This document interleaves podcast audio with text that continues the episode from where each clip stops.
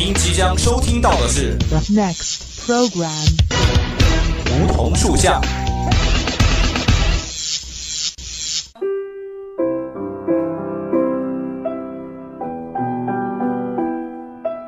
站在夏天的尾巴上，我们彼此相识；在乍暖还寒的春天，我们彼此温暖。俯身拾起一片梧桐树叶，拭去岁月的灰尘，看那生命的脉，看那生命的脉络。偎依在梧桐树旁，听听沙沙树语，倾诉我们的心声，我们的心声。梧桐树下，与你牵手，不再放开。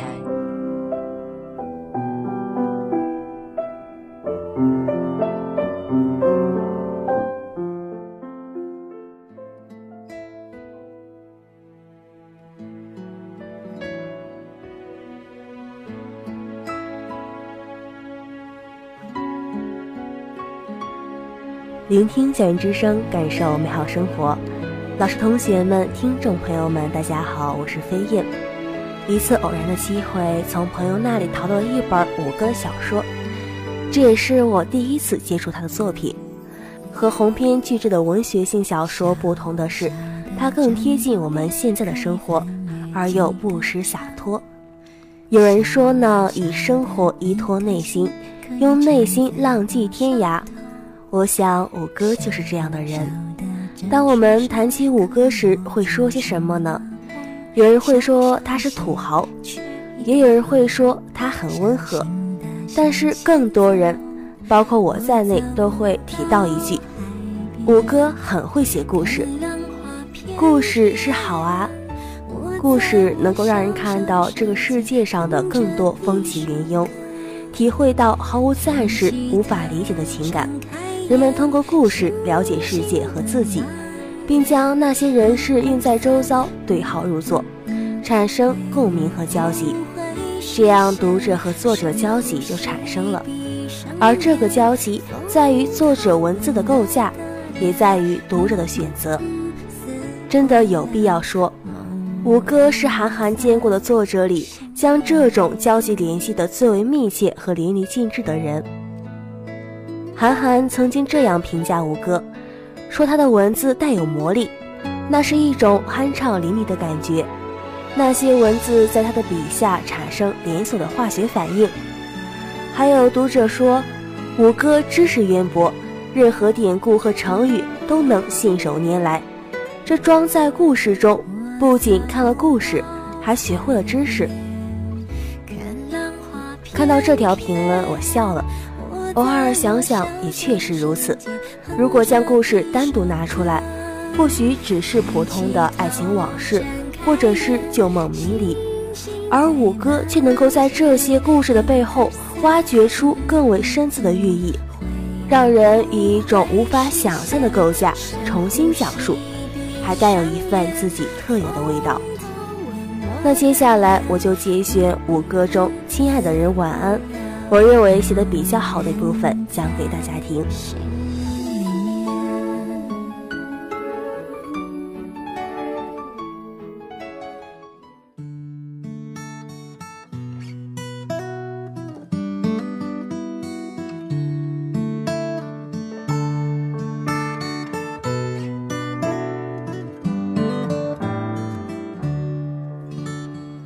我和我姐从小在部队大院长大，姐姐大我三岁，我俩却在同一个星期里过生日。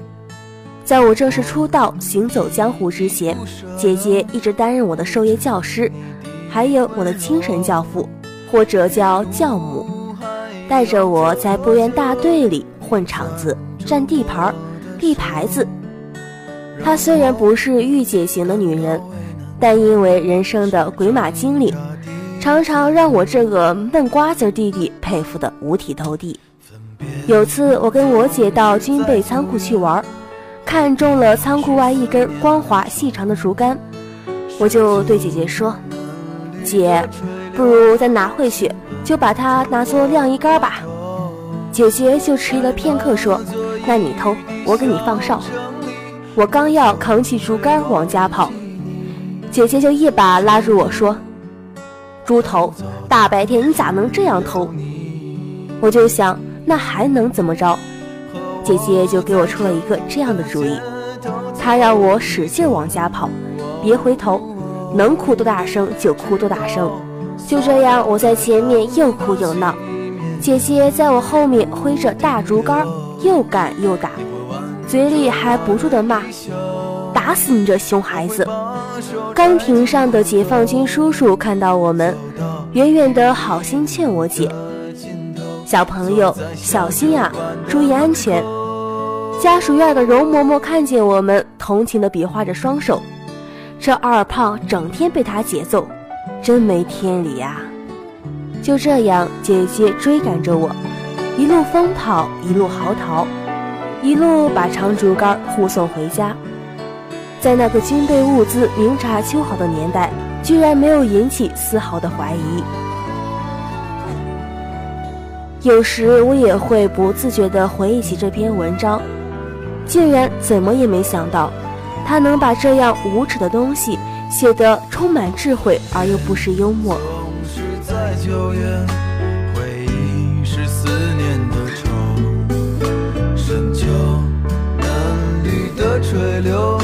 亲吻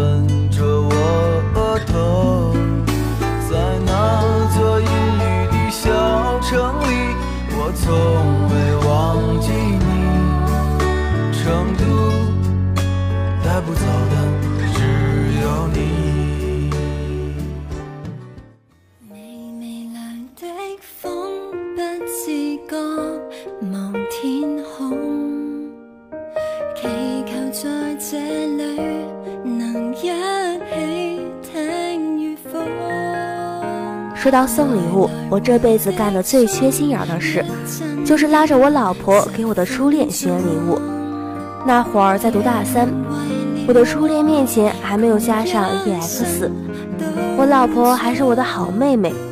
因为和女朋友远隔千里，身边很少有多谋的女智囊，我便拉着我的好妹妹去逛街，让她帮忙为女友选了一套兔毛围巾和手套。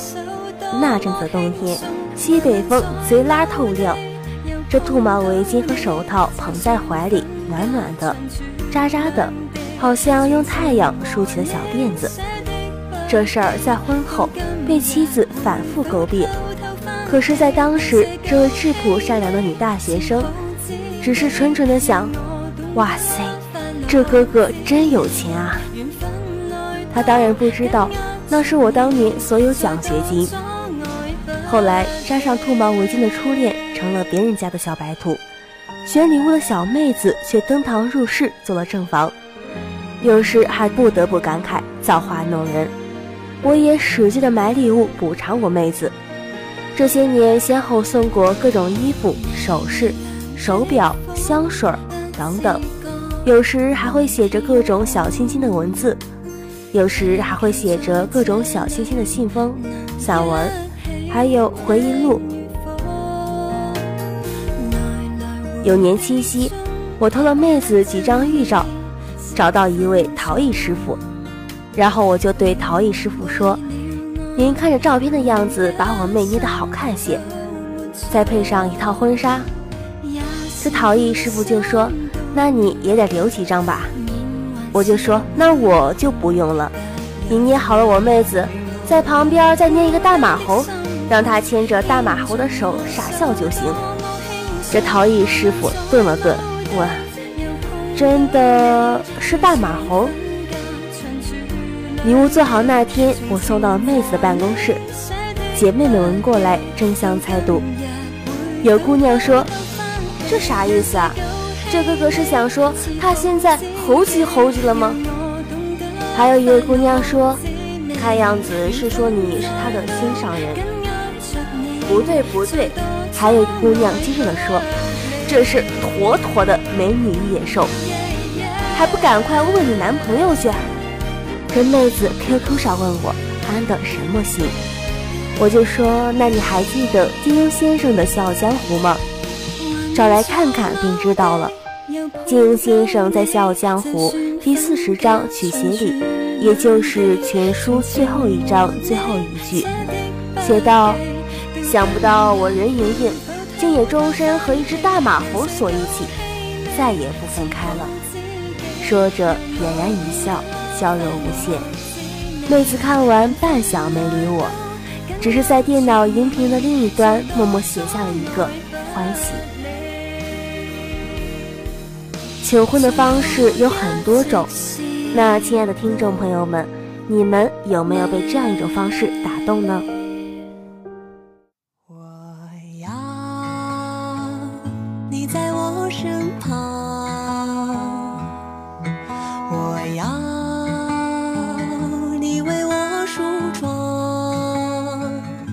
很多人或许认为胖子不是那么帅，但是一个胖子在五哥的笔下就会变成一个备受欢迎的人。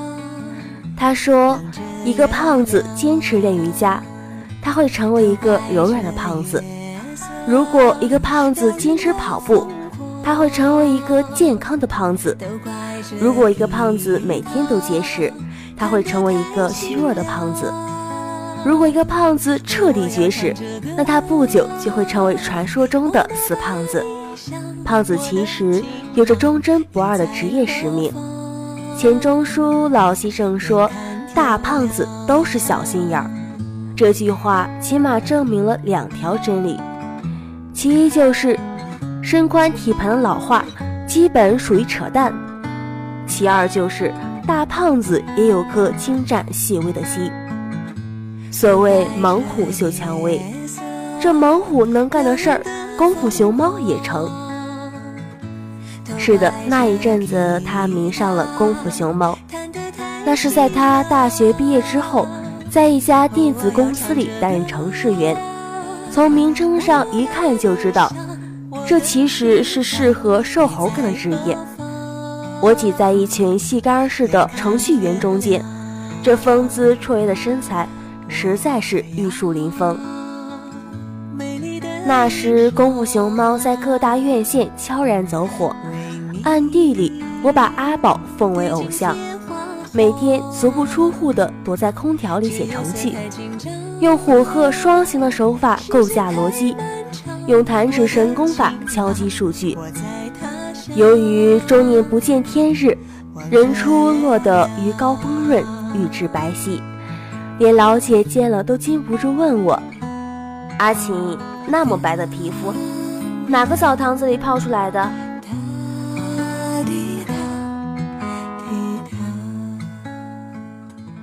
来跨出那地圖，不需好報到，只想你好。能共你沿途来爬天梯，不用忌諱，縱需留言全捍衛。上面我讲述的都是源于五哥《亲爱的人晚安》这本书，总共收录了二十五个故事，有关于爱情的，有关于生活生存的，也有关于人与人之间简单的信念。偶尔翻上一两首故事，你可能会微笑，可能会大笑，也有可能会落泪。但当你合上书时，你便拥有了一片纯净的幸福心情。好了，今天的节目到这里就要跟大家说再见了。如果你有什么好的意见或者是建议的话，可以拨打我们的热线电话八二三八零零四，或者登录企鹅窗口找到五七八九三幺零零幺。玩新浪微博的听众朋友们还可以艾特湖北汽车工业学院校园之声广播台。当然，如果你想再听一遍我们的节目，还可以在蜻蜓 FM、荔枝 FM 上找到我们。我是飞燕，希望这本书能够让你向某个人诉说晚安。前面有幾高，一片荒土。每步隨着攀登，叫雙手都粗糙。從崎岖这路途開，很給你可走得更好。能沿途来爬天梯，黑夜亦亮丽。于山头同盟红海中发誓，留住你，旁人如何话过不可一世，问我亦无愧，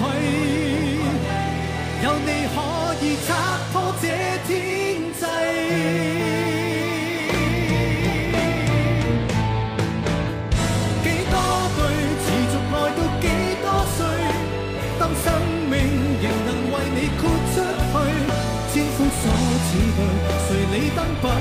对，仍幻想力尽在世间欣赏。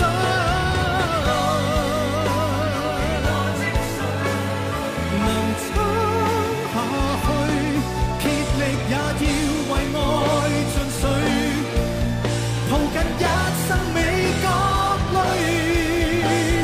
握着手，以幸福包围，